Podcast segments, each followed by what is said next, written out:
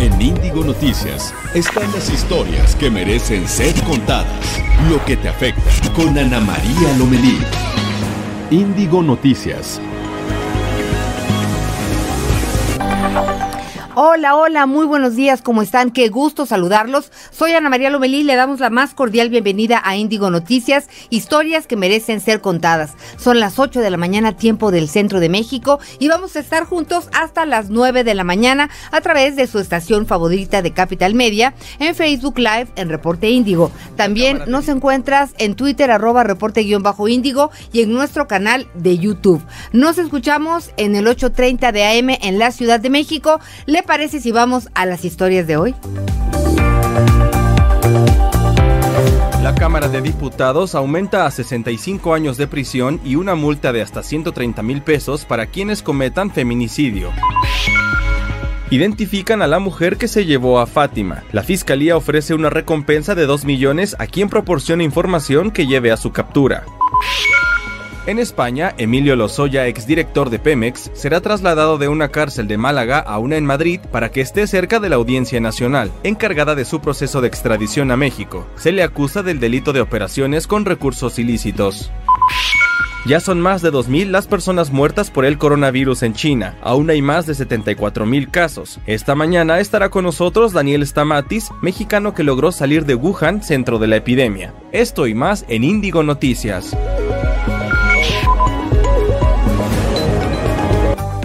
¿Saben qué? Para eso sirven las redes sociales. No saben qué gusto me dio saludar a Daniel Stamatis, que ya está por aquí, llegó súper temprano, después de, de, haberlo conocido a través de Twitter, a través de su llamado pues de auxilio de alguna o de otra manera. Y entonces pues no lo solté, él no me soltó y finalmente llegamos a conocernos hoy y se los vamos a presentar a ustedes en vivo y a todo color. Y bueno, pues eh, como ya lo escuchó esta mañana, también nos visitará una chica que nos escribió por nuestro teléfono de chat. Es el 55 72 48 51 58. Fíjense que ella nos, nos escribió y nos dijo ella es Zaira Aranzazú, nos platicó que pues tiene discapacidad, tiene dos carreras y no consigue trabajo. Entonces vamos a platicar porque son historias que vale la pena compartir. Pero vámonos a la información porque ayer platicamos sobre la megamarcha programada para este miércoles por integrantes de la Fuerza Amplia de Transportistas. Esto se canceló luego de tres horas de negociaciones con las autoridades de la Ciudad de México. Así que pues Nicolás Vázquez, vocero de los transportistas, anunció que finalmente eh, se iba a cancelar esta megamarcha porque seguían en negociaciones. Pero vámonos con Juan Manuel Padilla. Hola Juan Manuel, ¿qué hay de nuevo en las calles? Juan Manuel, ¿me escuchas? A ver, Juan Manuel, Juan Manuel. A ver si por favor le subimos un poquito. Gracias, Ana María. Los saludo con muchísimo gusto. Estamos aquí en el Ángel de la Independencia, donde el día de hoy un grupo de taxistas del Movimiento Nacional Taxistas pues eh, intentaban realizar un meeting aquí en, las escalinatas, habían colocado ya un templete, habían colocado un equipo de sonido y habían colocado sus unidades alrededor de la glorieta, sin embargo elementos de la Secretaría de Seguridad Ciudadana y Tránsito pues los convencieron prácticamente de que retiraran este templete y que simplemente se retiraran hacia el Monumento a la Revolución donde estarán llevando a cabo este meeting, así que todas las unidades de estos eh, taxistas del Movimiento Nacional Taxistas, pues en estos momentos se están desplazando precisamente hacia el Monumento a la Revolución. Hay muchísimos problemas a través de Paseo de la Reforma debido a los cortes escalonados que se estuvieron realizando para dar paso precisamente a este grupo de taxistas que puedan eh, desplazarse libremente hacia eh, la Avenida La República para poder llevar a cabo este mitin. Así que buenas noticias para quienes van a utilizar Paseo de la Reforma, ha sido ya liberado y la circulación paulatinamente se estará restableciendo en ambos sentidos. Así las cosas, Ana María, estaremos muy pendientes de este mitin allá en el Monumento a la Revolución. Y nosotros pendientes de ti. Gracias Jesús Padilla por los detalles. Buen día. Buenos días, ya no me alcanzó a escuchar, pero bueno, a tener cuidado y se va a complicar la cosa porque en el Zócalo Capitalino habrá una fiesta. De entrada queremos mandarle nuestro reconocimiento, nuestro abrazo y nuestra admiración a todos los integrantes del ejército mexicano, a ellas y a ellos, hombres y mujeres incansables que por lo pronto a mí me ha tocado conocer en los peores momentos en nuestro país, en, en, en los sismos, en los huracanes, en las inundaciones siempre, siempre, siempre son ellos quien ayudan a la población eh, pues a salir adelante, a llevarlos a campamentos, a evacuarlos. Así que nuestro reconocimiento es, es la institución más querida en nuestro país, más querida y respetada. Así que hoy con eh, la ceremonia se realizará por primera vez en la plancha del Zócalo de la Ciudad de México y podrá acudir el público en general. Debido a esta celebración, la estación Zócalo del metro estará cerrada, por lo que el acceso al primer cuadro será por las estaciones Pino Suárez y Allende. Iniciará a las 9 de la mañana con un evento musical a las 11.30 horas. El presidente Andrés Manuel López Obrador arribará a la Plaza de la Constitución y dará un mensaje. Después se recitará una poesía conmemorativa y se realizarán danzas. Por ejemplo, la flor de la piña y esto del estado de Oaxaca, flor de piña. También se proyectará un video sobre las acciones de las Fuerzas Armadas en beneficio del pueblo de México y finalmente se prevé que al final haya música con distintos artistas invitados. La Secretaría de Seguridad Pública encontró la casa donde estuvo retenida Fátima. En el lugar hallaron pertenencias de la menor, así como documentos de los padres. Además, ya está identificada la persona que se la llevó.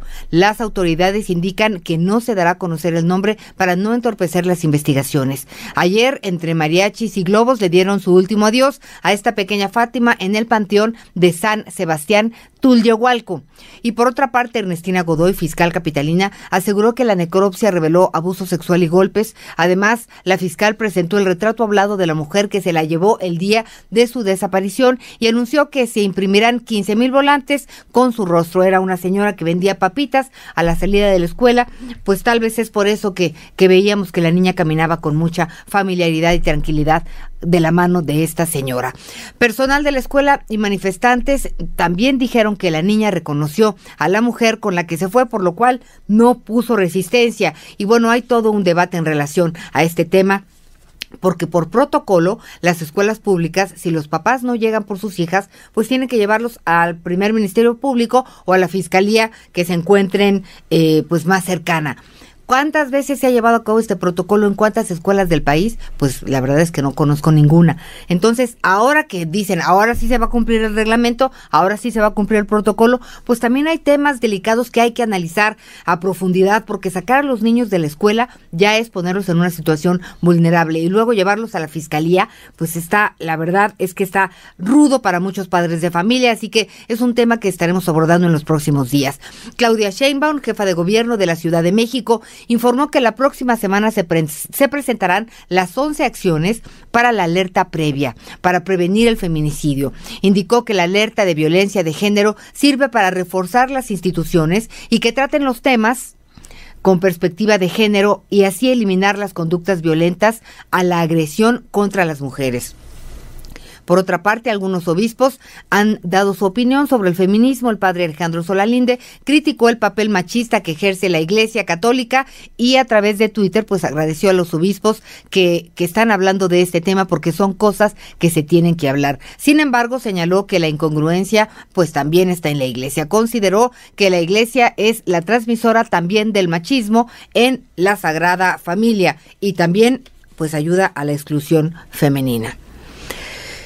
Hablando más de mujeres, pues en el 2019 se registraron 410 secuestros, superando los cometidos en el 2018 con 330 casos. Esto lo informó la organización Alto al Secuestro.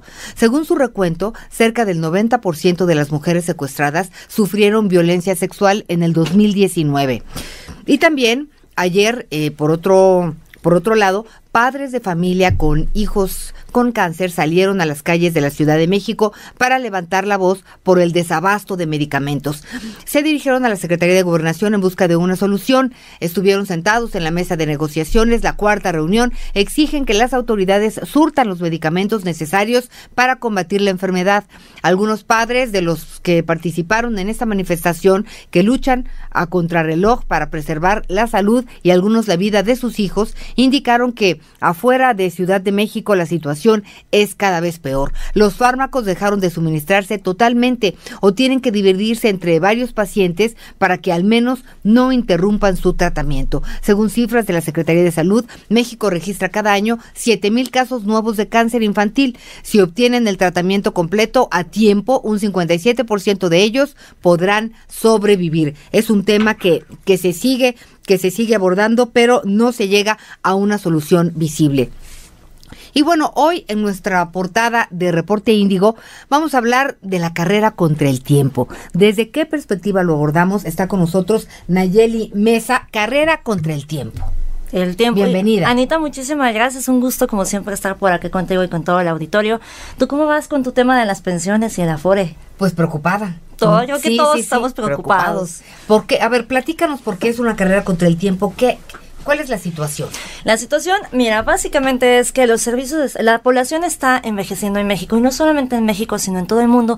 Y la verdad es que nos vamos a enfrentar a servicios de salud, pues que no van a poder atender las necesidades de esta población en unos 20, 30 años. Y también por el tema de las pensiones, que ese ya es como el eterno dilema. Sin embargo, pues para más o menos se estima que para, para más o menos para el 2050, 21.2% de la población va a tener más de 60 años. Entonces, o sea, va a cambiar como la composición demográfica en el país y entonces va, se va a experimentar un fenómeno bien interesante y también bien complejo, dado que los mexicanos van a vivir más, pero no van a tener dinero para vivir. Es que fíjate que mientras la ciencia avanza y hay más posibilidades de vivir más años, como bien decías, y la, las estadísticas ahora así lo señalan, la verdad es que sigue siendo el tema de que a los 35 años ya es complicado conseguir trabajo. A los 45 se vuelve misión imposible. Y no quiero decirle a los 50. Y la verdad, una persona a los 50, a los 60 años Totalmente. es productiva mientras físicamente está bien, ¿verdad? Con salud lo tiene uno todo.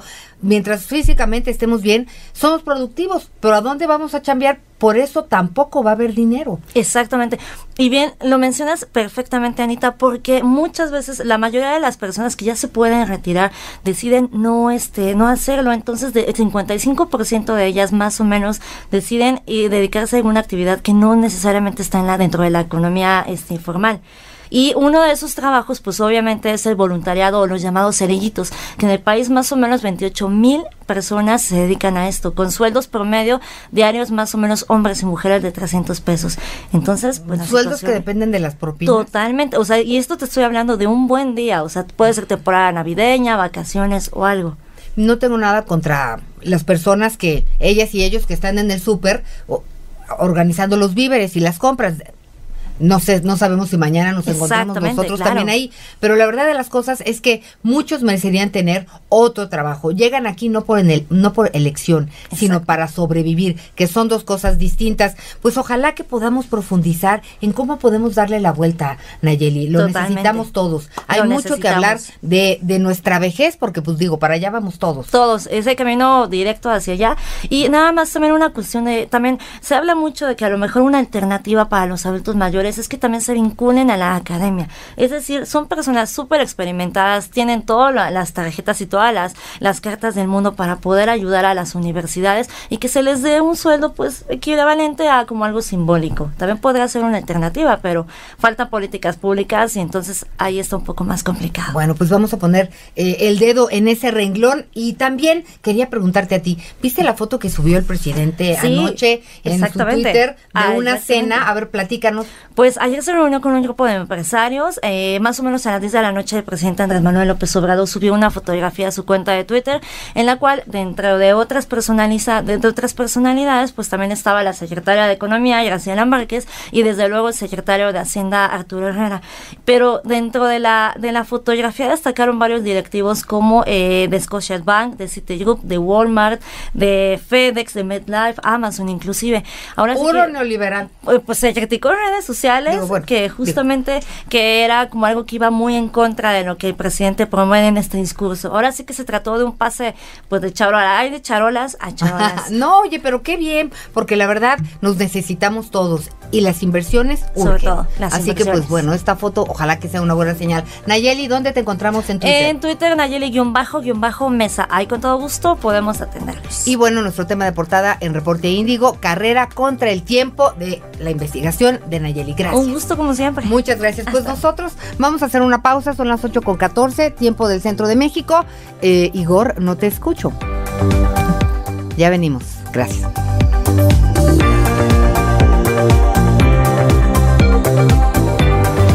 Historias que merecen ser contadas en Índigo Noticias con Ana María Lomelí. Esta es la información de hoy en Reporte Índigo. El fenómeno del envejecimiento demográfico será uno de los problemas más grandes a los que se enfrentará México, ya que la economía podría pagar un costo muy alto en unos años si el gobierno y las instituciones no implementan una estrategia que les permita adaptarse y atender los requerimientos de los adultos mayores. El plan de persecución penal que presentó la Fiscalía General de la República al Senado muestra una serie de acciones para investigar delitos, pero carece de diagnósticos y análisis para desarticular estructuras delincuenciales. El Hospital General de Occidente, el más importante en manos del gobierno de Jalisco, ha distribuido medicamentos vencidos contra la influenza e infecciones. El Congreso local ha solicitado la intervención de la COFEPRIS y un informe a la Secretaría de Salud Estatal. Y en Piensa te contamos sobre la artista chilena Cecilia Vicuña, quien enfrentó la marginación y el rechazo de su trabajo por apoyar la resistencia política, la defensa de las culturas indígenas, el feminismo y la justicia ecológica. Ahora una retrospectiva de su trabajo se presenta en el MOAC de la UNAM con el objetivo de llevar sus ideales directamente a los jóvenes. Esta y más información la puedes encontrar hoy en Reporte Índigo, www.reporteindigo.com, una publicación de Capital Media.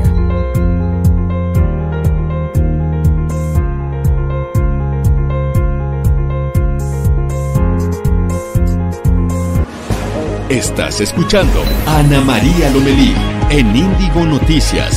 Historias que merecen ser contadas.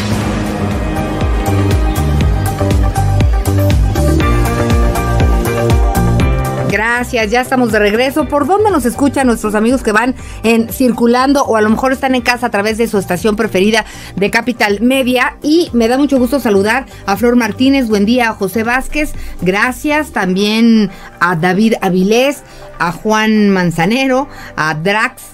Buen noticiero, gracias Drax, los escucho de camino al trabajo. Oye Drax, padrísimo, ¿por dónde? Se me hace que, bueno, platícanos por dónde nos escuchas, pero no vayas escribiendo en Facebook, por favor. Buen día también Beatriz Cruz, Andrés Covers. Hola, buen día. Álvaro Medina es un párrafo que me voy a dar, lo voy a leer, pero dame oportunidad. Y bueno, ahorita le bajamos un poquito. Gracias por acompañarnos. Nuestro número de WhatsApp es el 55 72 48 51 58. Y si me escriben, aquí les contesto. Bueno, gracias a Miguel Hernández. Ahorita le daremos respuesta. Él nos escribe de Playa del Carmen, Quintana Roo. ¿Les parece si vamos a unas breves nacionales? Estados. En Oaxaca, la Fiscalía General del Estado ofrece una recompensa de un millón de pesos por el exdiputado del PRI, Juan Vera Carrizal, actor intelectual del ataque con ácido a la saxofonista María Elena Ríos cometido el 9 de septiembre del año pasado. En el municipio de Arriaga, Chiapas, elementos de la Secretaría de Seguridad y Protección Ciudadana aseguraron cerca de 100 kilogramos de marihuana proveniente de Oaxaca. Y también eh, la Cruz Roja, esto en Chiapas, capacitó a indígenas totziles en primeros auxilios y ahora forman parte de una brigada especial que atiende a comunidades indígenas. En el Hospital General de Occidente de Guadalajara se han estado distribuyendo medicamentos caducados. Vámonos con los detalles y Luis Herrera. Eh, Luis. Buen día, Ana María. Hola, buenos días. Eh, en efecto, Ana María, es así como lo comentas. Fíjate que diputados de Jalisco efectuaron una especie de visita sorpresa de inspección al Hospital General de Occidente, que es el hospital más importante que opera el gobierno de Jalisco, y lo que descubrieron es que los pacientes estaban siendo atendidos con medicamentos caducados. Eh, la, visita en específico la realizó el diputado Arturo, Arturo Lemos el, el 30 de enero pasado, así se dio a conocer, y entre los medicamentos que descubrió caducados estaba el sanamivir, que se utiliza para el tratamiento de influenza, y el meropenem, que se utiliza para tratar infecciones severas. Eh, ante tal hallazgo del diputado, el Congreso de Jalisco aprobó solicitarle al secretario de Salud, Fernando Petersen, pues que rinda un informe sobre lo que está sucediendo y también se solicitó a la COFEPRIS, que es la Comisión Federal para la Protección contra Riesgos Sanitarios, que intervenga y que investigue. Oye, ¿qué, esa es una pésima noticia, así que vamos a estar muy pendientes de la investigación porque algo tiene que pasar. No hay medicinas y las que se distribuyen están caducadas, pues es lo que nos faltaba. Exactamente, Ana María, exactamente. Gracias, Luis. Gracias. Luis Herrera desde Guadalajara, Jalisco. Y ahora vamos contigo, Luz Rangel. Vamos a Nuevo León porque la Comisión de Educación, Cultura y Deporte efectuó una mesa de trabajo sobre violencia escolar. Buen día, Luz. Hola, muy buenos días, Ana María. Pues mira, eh, te comento que en esta mesa de trabajo se revisaron diferentes soluciones ante la violencia escolar que presenta Nuevo León. Recordemos que, pues bueno, a partir del el tiroteo eh, en Coahuila, en Torreón, eh, pues también acá en Nuevo León se registraron eh, seis amenazas de tiroteo en diferentes escuelas, tanto de Monterrey, Santa Catarina y San Pedro, entonces, bueno, el Congreso local lo que decide es, pues, realizar esta mesa de trabajo. A partir de ello, lo que lo que realiza también, eh, pues, es uno, la propuesta de contar con especialistas que estén presupuestados en el en el paquete económico, ya sea psicólogos, trabajadores sociales, criminólogos y, pues, hacer de mochila segura una ley, eh, pues en el Estado, que ya sea eh, obligatorio esta revisión a los alumnos.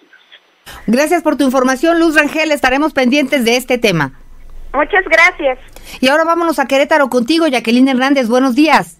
Anita, ¿qué tal? Muy buenos días. Así es informarte que aprueban seguridad personal para autoridades.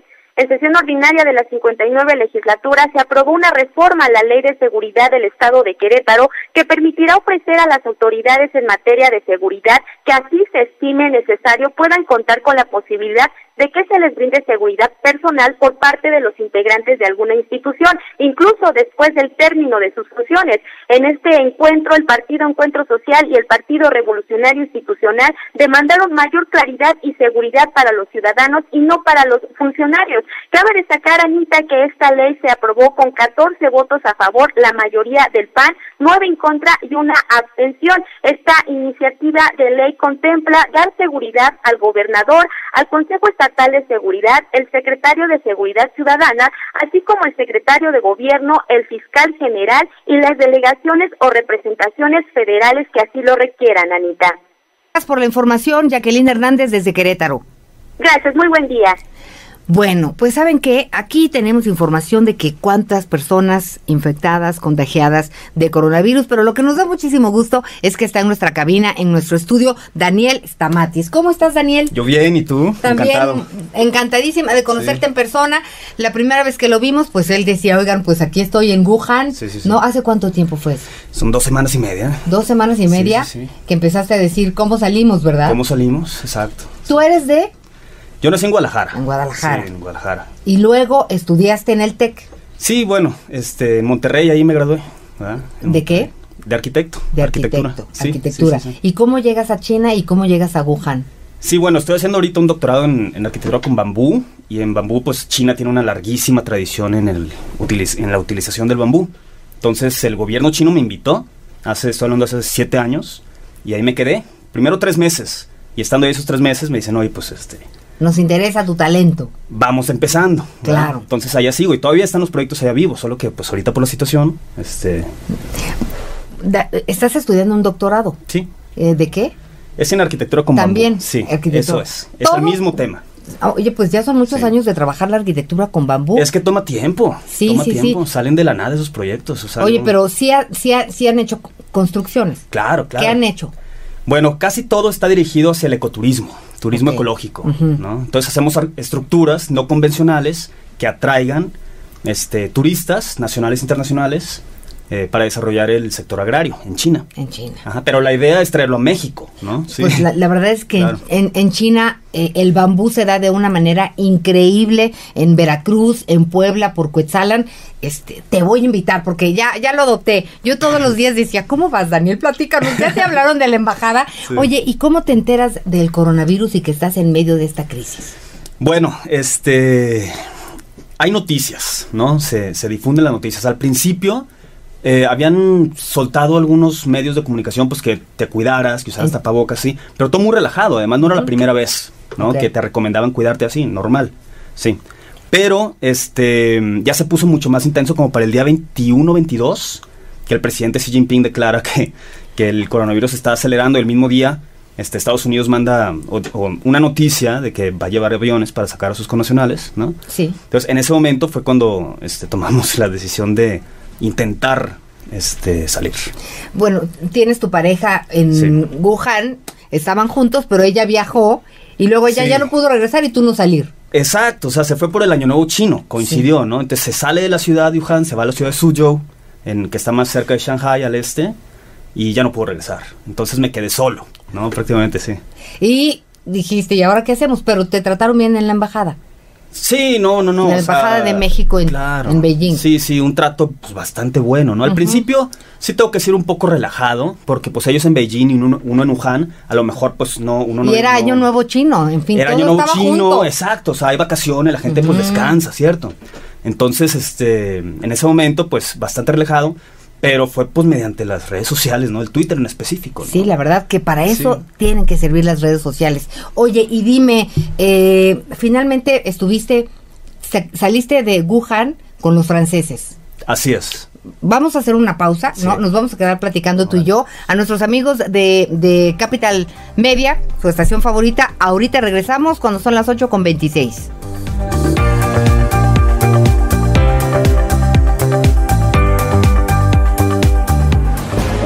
Historias que merecen ser contadas en Índigo Noticias con Ana María Lomelí. Bueno, pues ya estamos aquí en streaming en todas nuestras plataformas. Gracias por estar con nosotros. Estamos platicando con nuestro amigo nuevo Daniel Stamatis. Entonces, eh, ya cuando, cuando llegan los franceses, ¿en qué, en, qué, ¿en qué nos quedamos? ¿En qué llegan los franceses o cómo fue eso?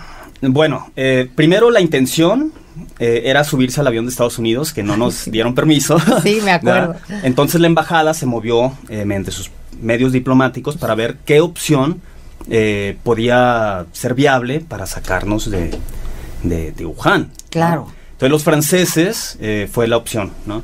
Y ahí sí me gustaría mucho resaltar que fue mucho por la colaboración de- del canciller Marcelo Ebrard. Sí. O sea, de otra manera hubiera sido imposible, ¿cierto? Pues sí, las relaciones de la Cancillería, la verdad, muy bien, porque fueron 10 los mexicanos que salieron con los franceses. Sí, al final fueron 10. ¿Y a dónde fueron? Sí, a Marsella. Fuimos a Marsella, bueno, cerquita de Marsella, es una base, nos llegamos a una base militar, Sí. ¿no? O una academia de entrenamiento para bomberos. ¿sí? Un, un lugar así. Y ahí por, por protocolo tuvieron que, que cuidar una cuarentena Sí, hicimos una cuarentena, ¿no? de 15 días porque nadie Sí. estaba enfermo. Fueron, sí, 16, 17 días en total, entre el transporte y estar ahí, ¿no? Sí. Eh, de buenas que nadie salió infectado de nuestro grupo. Sí, claro. ¿no? En otros grupos sí. Sí. En otros grupos sí salieron algunos chicos de Bélgica. Y ahí se quedaron. Sí, en otra, en otra, En otra área. Sí, estábamos este, como en corrales prácticamente, pero la verdad las instalaciones de primera, ¿no? Oye, O sea, y, y tenías miedo?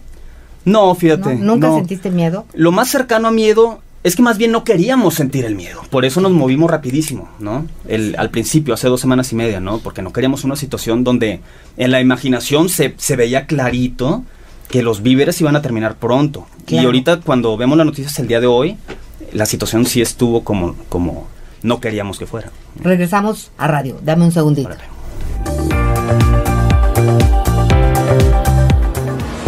Estás escuchando Ana María Lomelí en Índigo Noticias. Historias que merecen ser contadas.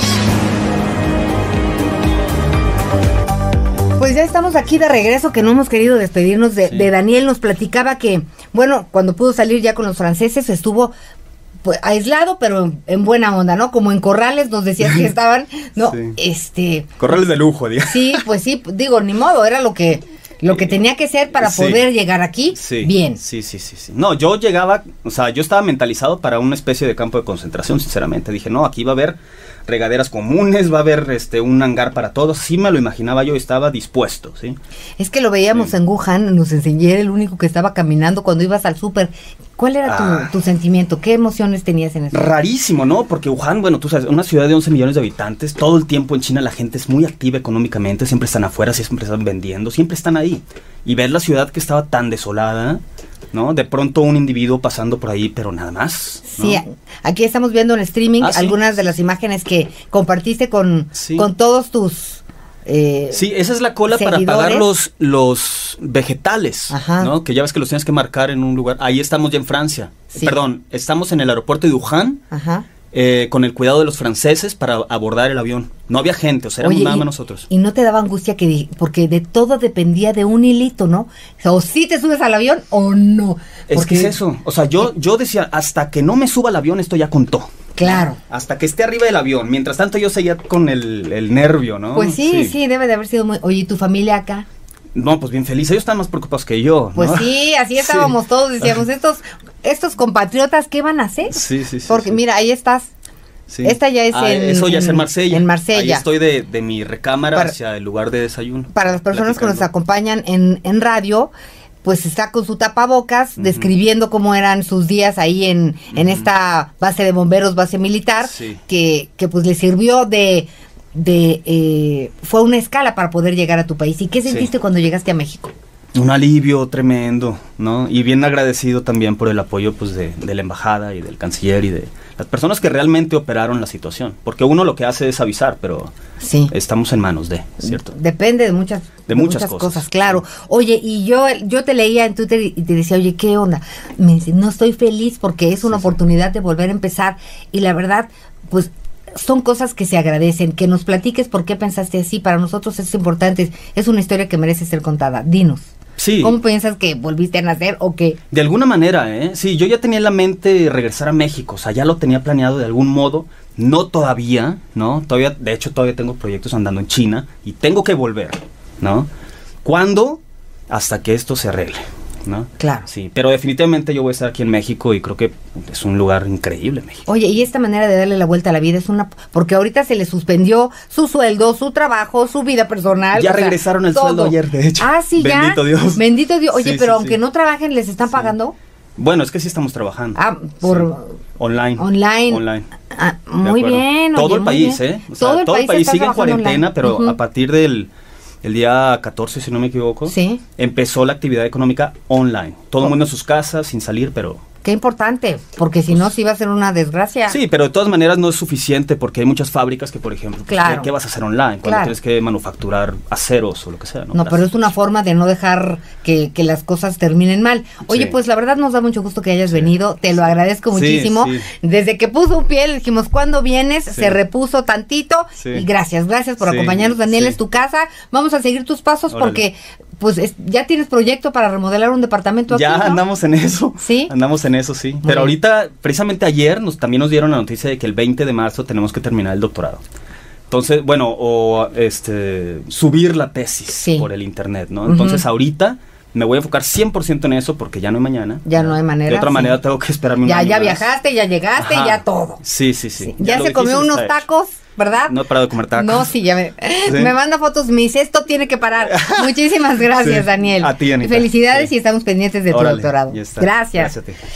Bueno, pues ahora sí, que bueno, tienes muchísimos saludos por parte de nuestros amigos de redes sociales. Gracias, gracias a nuestros amigos a Tayo Gómez, a Elsa Hernández, a René, a Andrés, a Charlie, a Samuel. Muchísimas gracias por estar en contacto con nosotros. Y ahora vámonos a ver qué pasa en la mañanera con Noemí Gutiérrez. Estamos contigo, Noemí. Buen día. Hola, muy buenos días. Pues comentarte que hoy en la conferencia de prensa del presidente Andrés Manuel López Obrador arran- arrancó con el anuncio de que este miércoles se conmemora el Día del Ejército y dijo que será a este mediodía que se va a reconocer el trabajo de los militares. Esta conmemoración está programada a las nueve de la mañana en el Zócalo Capitalino y será aproximadamente a las once, once y media de la mañana que el presidente Andrés Manuel López Obrador salga de Palacio Nacional para dirigir un mensaje al ejército mexicano. También señaló que a 14 años de la tragedia de Pasta de Conchos, pues ya se inicia con el rescate de los cuerpos. Luisa María Alcalde Luján, secretaria del Trabajo y Previsión Social, dijo que se continúa con este rescate de los 63 eh, cuerpos de los mineros de los 65 que fallecieron hace 14 años y dijo que esta operación es viable y que incluso en octubre iniciarán los trabajos para recuperarlos.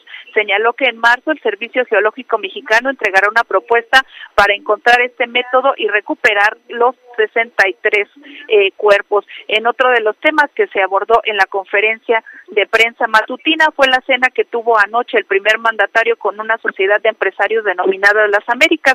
López Obrador dijo que estos empresarios pues expresaron su confianza en México y también expresaron su intención de ampliar sus inversiones en miles de millones de dólares. Señaló que se tiene confianza en el país y sobre todo en sus finanzas y también se le cuestionó de las protestas que continúan de los padres de niños con cáncer de que no se cuentan con los medicamentos para los tratamientos. El presidente Andrés Manuel López Obrador garantizó que en todos los hospitales del país estará garantizado todos estos insumos para dar los tratamientos. Sin embargo, advirtió que hay políticos alentando estos movimientos. Sin embargo, dijo que independientemente del origen de estas protestas, pues atenderán sus, em, sus demandas. Incluso señaló que durante la reunión del Gabinete de Seguridad esta mañana, pues también se planteó este tema en donde dijo que será el primero de diciembre de este año que ya se cuente con un nuevo servicio de salud a nivel nacional y sobre todo y ante estas protestas pues estará garantizado el abasto de medicamentos. Y continúa en estos momentos la sesión de preguntas y respuestas y el primer mandatario ha informado que después de que termine su participación llegará al Salón Tesorería Irmeréndira Sandoval, secretaria de la Función Pública, para explicar todos estos supuestos desvíos que se tienen en la CONADA y también atender otros cuestionamientos sobre entrega de fertilizantes en Guerrero, Ana María. Ok, bueno, pues eh, muchas gracias por la información, Noemí. Estaremos muy pendientes y pues también de, la ceremonia eh, a las nueve de la mañana con motivo del Día del Ejército. Así es, Ana María, música y baile a partir de las nueve de la mañana en el Zócalo Capitalino. Gracias, ya te veremos. Buen día. Buenos días. Oye, fíjense que nos mandan saludos también de Nevada, entre otros lugares. Gracias por platicar con nosotros. Digo, sí, por platicar, por saludarnos. Samuel, gracias. Ya luego nos platicarás tú cómo va hoy el debate que se va a llevar a cabo en Las Vegas. Y tenemos más noticias porque en España, Emilio Lozoya, director de Pemex, recibió la visita de su abogado Javier Collado Trejo en la cárcel en Málaga. El abogado informó que su cliente se encuentra bien y tranquilo, además de que las autoridades de España lo han tratado con respeto. Sobre su traslado a una cárcel en Madrid, dijo que no será en los próximos días y que la Audiencia Nacional podrá seguir con el proceso de extradición a México para que sea juzgado por el delito de operaciones con recursos ilícitos. Desde el viernes empezaron a correr los 45 días para que el gobierno de México envíe a España la documentación requerida para argumentar la extradición de Emilio Lozoya. En caso de no cumplirse, pues el juez lo dejará en libertad. Y también desde Reino Unido, Karime Macías, ex esposa de Javier Duarte, ex gobernador de Veracruz, promovió un amparo para evitar su captura en México. El 16 de noviembre se iniciará su juicio de extradición a nuestro país, donde se le acusa de daño patrimonial por 112 millones de pesos en agravio del DIF de Veracruz. Karime Macías fue detenida en Londres en octubre y con el pago de una fianza de 3 millones y medio de pesos no pisó la cárcel. Se encuentra en libertad, pero tiene que usar un brazalete de geolocalización y no puede alejarse de su domicilio. Hablando de otras cosas, según especialistas, el plan de persecución penal del gobierno federal tiene algunos errores. Vamos a escuchar esta información.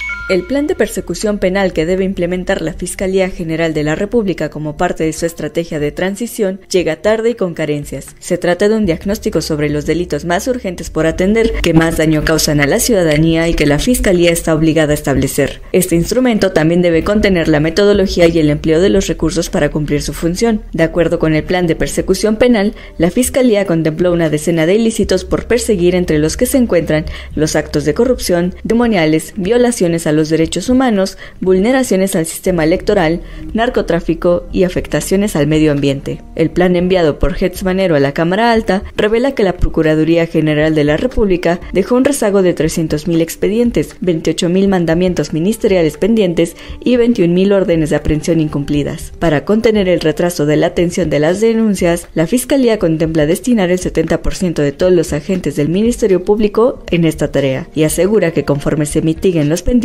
los funcionarios ministeriales pasarán a investigar los casos nuevos que se presenten. Con información de Eduardo Buendía para Indigo Noticias. Bueno, y ahora vámonos con el clima, porque el Frente Frío 40 provocará lluvias fuertes en Chihuahua, Coahuila, Nuevo León, Tamaulipas y Veracruz. En Jalapa, a nuestros amigos que nos escuchan a través del 103.3 de FM, les espera un día soleado con una temperatura máxima de 24 grados. El frío se mantendrá en las partes altas de Chihuahua, Durango, Estado de México, Tlaxcala y Puebla, donde el termómetro podría llegar a los 5 grados bajo cero.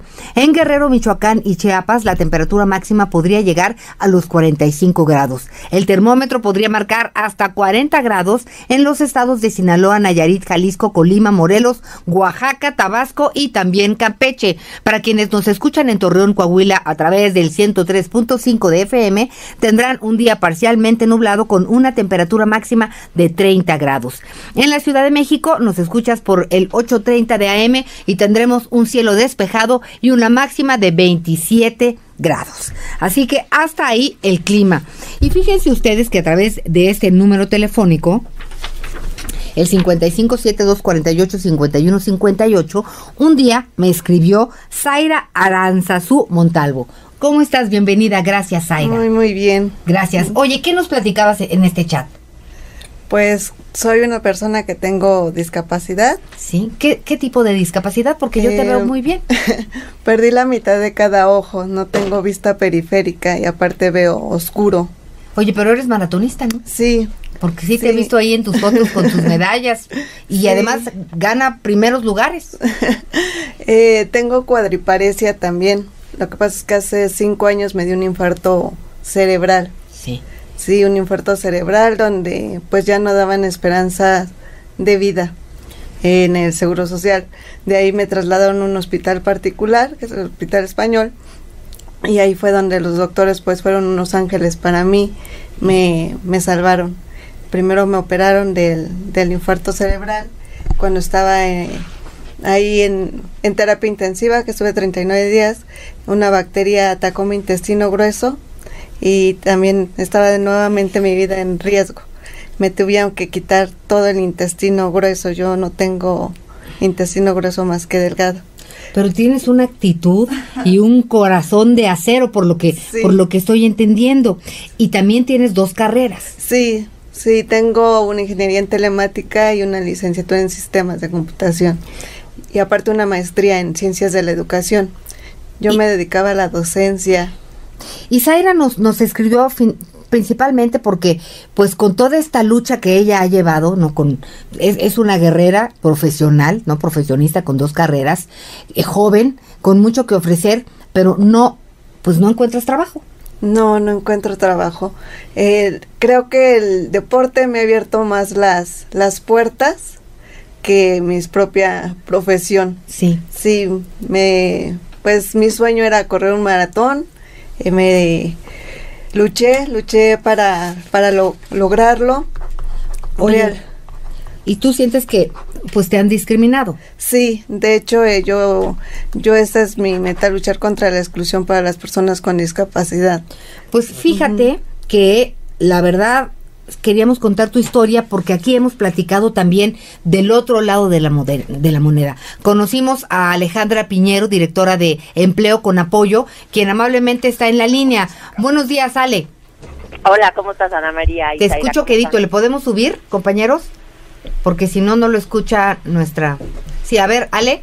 A ver, ¿ya me escuchan? ¿Le escuchas? ¿Escuchas a Alejandra? Bueno, Ale, te presento a Zaira, que seguramente la ves o la escuchas también por ahí. ¿Y qué hacemos en esta circunstancia? Ya la viste que es una guerrera, pero no logra Sí. conseguir chamba. No entiendo por qué. Se ve, aquí la estoy viendo en vivo y pues dice que era maestra antes. Sí. Y no entiendo por qué no puede volver a ser maestra. Cuéntame, Zaira. Eh, mira, lo que pasa es que tengo una, una pensión. Tengo Ajá. una pensión, pero pues las reglas son de que yo ya no puedo conseguir trabajo como maestra porque automáticamente yo perdería mi, mi pensión Ah. y yo necesito comprar medicamento porque tomo un medicamento que es algo caro para no convulsionarme. Y en otros trabajos, pues no le dan chamba. Eh, Exactamente. déjame ver cómo estoy para el corte, para ver cuánto tiempo tenemos. Ok, Ale, vamos, a, vamos al corte en lo que vamos viendo qué podemos hacer, porque en los otros trabajos donde podría hacer algo, no la aceptan por su discapacidad. Amigos, hacemos una pausa, no se vayan, ya estamos de regreso.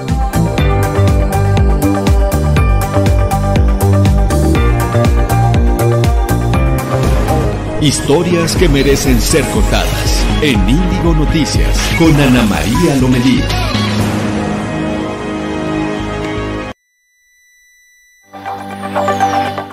De, de, que se cierran y se abren las puertas. Y tú, Ale, eh, directora de esta agencia de, empleo, ¿qué, nos, qué, hacemos? Pues nada, este, me encantaría ponerme en contacto con Zaira. Desgraciadamente el gobierno tiene este tipo de, de cosas, ¿no? Este, que te ponen estas trabas, este, pero 100% hay forma de darle la vuelta y, y, y, hacer algo, porque yo veo a Zaira que puede hacer mucho por esta sociedad y tiene muchas ganas de trabajar. Entonces, este, si Zaira se quiere poner en contacto conmigo después del programa, yo con mucho gusto hablo con ella este, para ver qué podemos hacer. Porque eso es lo importante, que vayamos cerrando filas, hay caminos, eh, digo, no, no, es que se esté haciendo rica, necesita tener otro ingreso para poder comprar pues todo el medicamento que la hace estar pues entera y seguir y poder seguir luchando por esta vida. Ale, gracias. No, a ti, Ana María, muchas gracias y saludos. Oye, ¿y dónde, dónde te encontramos? Este, pues tengo mi, mi página de, de internet, que es shinui.mx, estoy también en Instagram como shinui.mx. ¿Me la deletreas? Pues, eh, sí, claro que sí, es S-H-I-N-U-I.mx. Muy bien, bueno, la, la subiremos en redes sociales porque pues ya lo decíamos, hay chance de trabajar cuando uno claro, quiere. Muchísimas gracias. Gracias, Ale. Hasta luego. Sí, de hecho, ahora me dedico a dar conferencias motivacionales, que por ahí pues trato de ayudar a gente que, que pues piensa que por algo no puede salir adelante o se deprime. Siempre digo que hay una esperanza y se puede cuando, cuando realmente se quiere lograr las cosas. Dame un segundo, Zaira. Tienes razón.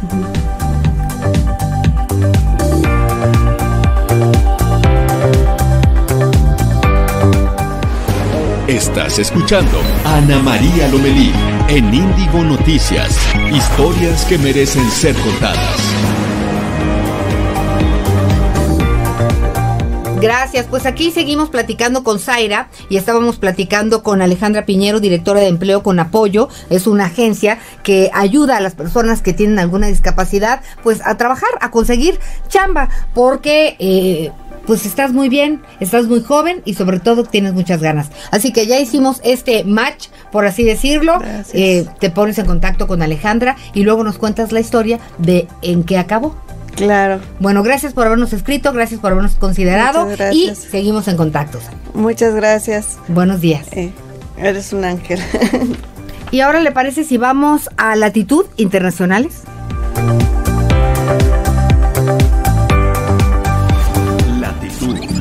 Internacionales. En Finlandia se igualaron las licencias de maternidad y paternidad. Ahora son de siete meses con goce de sueldo para estar con los recién nacidos. Las autoridades indican que la medida es para mejorar la igualdad de género. El gobierno de Estados Unidos suspenderá las leyes federales de construcción para acelerar la edificación de 283 kilómetros del muro fronterizo con México. Se volvió loco nuestro, nuestra consola, ya lo oyó que está ahí duro y dale, pero usted y yo, tranquilos. Usted y yo, nada nos quita nuestra armonía. Le sigo informando. La Organización Mundial de la Salud, pues informa que es muy prematuro decir que los Juegos Olímpicos de Tokio corren el riesgo de ser cancelados por el brote de coronavirus en China, que por lo pronto solo se canceló el maratón. Y también es muy probable que la Organización de los Estados Americanos sea encabezada por una mujer. Ya es hora, así que vamos a escuchar esta información. La expresidenta de la Asamblea General de las Naciones Unidas, María Fernanda Espinosa Garcés, podría ser la primera mujer en encabezar la Organización de los Estados Americanos, OEA, después de 71 años de que el cargo ha sido exclusivo para hombres. El próximo 20 de marzo, la OEA, a través de la Asamblea General, elegirá a su nuevo representante, el cual deberá tener como principal objetivo fortalecer la labor del organismo a través de la creación de un diálogo multilateral que integre todavía más a los países que ya son miembros. Para ganar, será necesario que los candidatos a la presidencia de la OEA obtengan al menos 18 votos de los 34 países que la conforman, entre los cuales destacan México, Estados Unidos, Brasil, Argentina, Colombia, entre otros. Aunque todavía pueden sumarse más candidatos a esta vacante, por el momento son tres los que están dispuestos a competir: María Fernanda Espinosa, Hugo de Sela y Luis Almagro, quien busca reelegirse para el próximo periodo que durará cinco años. Con información de Viviana Brand para Índigo Noticias. Estaremos muy pendientes de qué sucede en esta organización. Y fíjense que ayer estaba leyendo esta nota. La organización Boy Scouts, seguramente usted ha oído hablar de todo esto, podría desaparecer en Estados Unidos, pero vea la razón. Es Fernanda Muñoz con la nota. Hola, Fer. Hola, bien, bien, gracias. Pues aquí platicándote de Boy Scouts de América esta asociación que nació hace más de 100 años en Estados Unidos y que pues ahorita está en peligro de extinción, como, como le mencionó hoy en Índigo. Eh, desde 2012 tienen eh, justo señalamientos de abuso de abuso sexual contra niños. Eh, más de 12 mil víctimas son las que hasta hasta el momento están contadas. Fíjate que estos señalamientos se eh, están registrados desde 1940 y ahorita hay más de mil, más de siete mil abusadores. Entonces ahorita eh, Boy Scouts de América eh, decidió darle dinero a las víctimas. Con este dinero pues se anunció en bancarrota y pues ahorita están viendo que qué medidas tomar para reorganizar esta o reorganizar esta organización, ¿no? Ahorita eh, los, los especialistas aseguran que deberían afrontar los hechos y dar la cara, decir, pues sí, cometimos un error y esto es lo que vamos a hacer, ¿no? Esperemos que es lo que lo que hace Boy Scouts de América.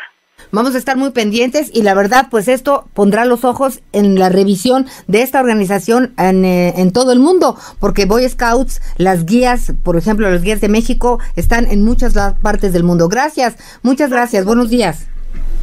Hasta luego, bye. Hasta luego. Y México será el punto de reunión para que organizaciones y activistas acuerden acciones para preservar los idiomas indígenas del mundo. Vamos contigo, Pablo Espíndola. Buenos días. Hola Anita, buenos días. Te platico que del 25 al 28 de febrero, líderes indígenas, promotores, académicos y representantes gubernamentales se reunirán en México en el Centro Cultural Los Pinos con el objetivo de planear el decenio de las lenguas indígenas. Esto eh, va a ser un periodo de celebración para salvaguardar todos estos idiomas que con el paso del tiempo se han ido perdiendo. La intención es crear alianzas, hacer actividades para detener la desaparición, eh, se contempla que en el mundo hay 6.700 idiomas indígenas, de los cuales el 40% está en peligro de desaparecer. Eh, personalidades importantes como Yalitza Aparicio, que además es este, embajada de la UNESCO, estará presente en esas actividades eh, para plantear alianzas, para hacer festivales, para hacer un sinfín de actividades culturales y poder salvaguardar a estos idiomas. Pues nos da mucho gusto, la verdad, 68 lenguas, 68 pueblos originarios en nuestro país. Tenemos mucho que ofrecer. Gracias, Pablo. A ti, cuídate. Buen día. Y bueno, pues ya llegó uno de mis momentos preferidos en la semana. Luis G.I.G., bienvenido. Anita, ¿cómo estás? Pues yo muy bien, pero a ver, explícame esto de que Google cerrará su programa gratuito. Una nota triste, una nota triste. o sea, mira, un poco vamos a poner en contexto. Eh, digamos que hay varias compañías en todo el mundo, sobre todo compañías grandes, que están buscando la integración de Wi-Fi en distintas ciudades. Es decir, como parte de sus acciones de apoyo social, buscan dotar de Internet gratuito a distintos eh, países, distintos lugares. En el caso de Google lo han hecho en Brasil, en Indonesia, en México. Hace poco menos de dos años iniciaron con este plan. Y por ejemplo, en el Zócalo hay un una red de ellos donde te puedes conectar de manera gratuita, en algunas eh, terminales de autobuses, en el aeropuerto. Hay distintas zonas. ¿Qué otras compañías lo han hecho en México? Bueno, por ejemplo, en su momento eh, ATT, eh, hay, líneas de metro que tienen ahí ellos, la gente de, de Grupo Carso a través de Telmex, Telcel en distintas plazas públicas, etcétera. Pero poniendo en contexto todo esto, hay que tomar en cuenta que esto es uno más de los muertos que va dejando Google en el camino. ¿Por qué? Porque mira, la verdad es eh, Google es una gran compañía con grandes beneficios, pero sí parte de su historia va acompañado de muchos proyectos muy padres que no les terminan de cuajar por una u otra causa y deciden terminarlos.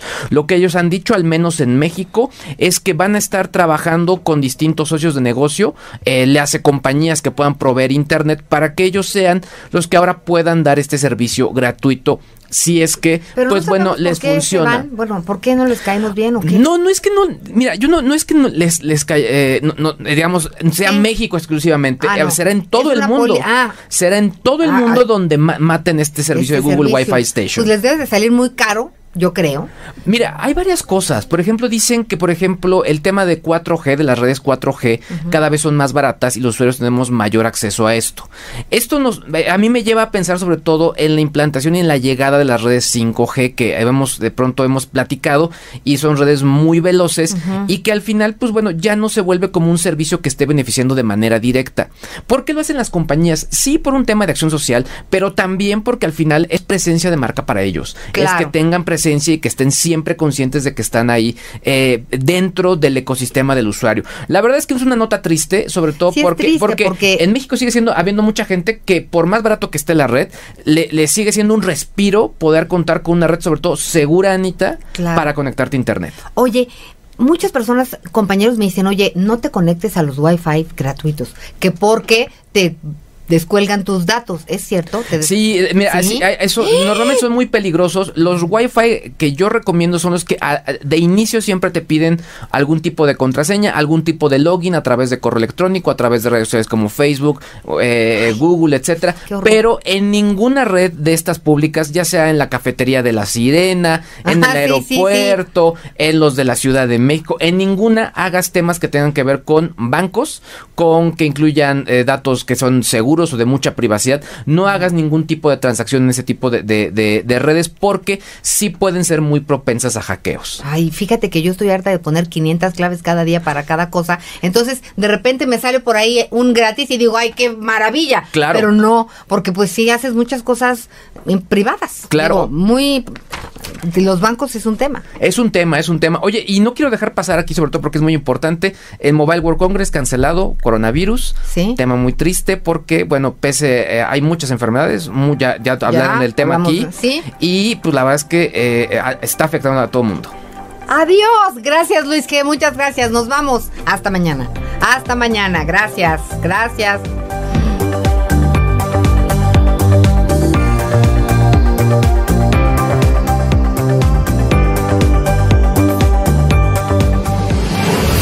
Escuchaste a Ana María Lomelí en Índigo Noticias. Historias que merecen ser contadas. Acompáñanos de lunes a viernes en Índigo Noticias.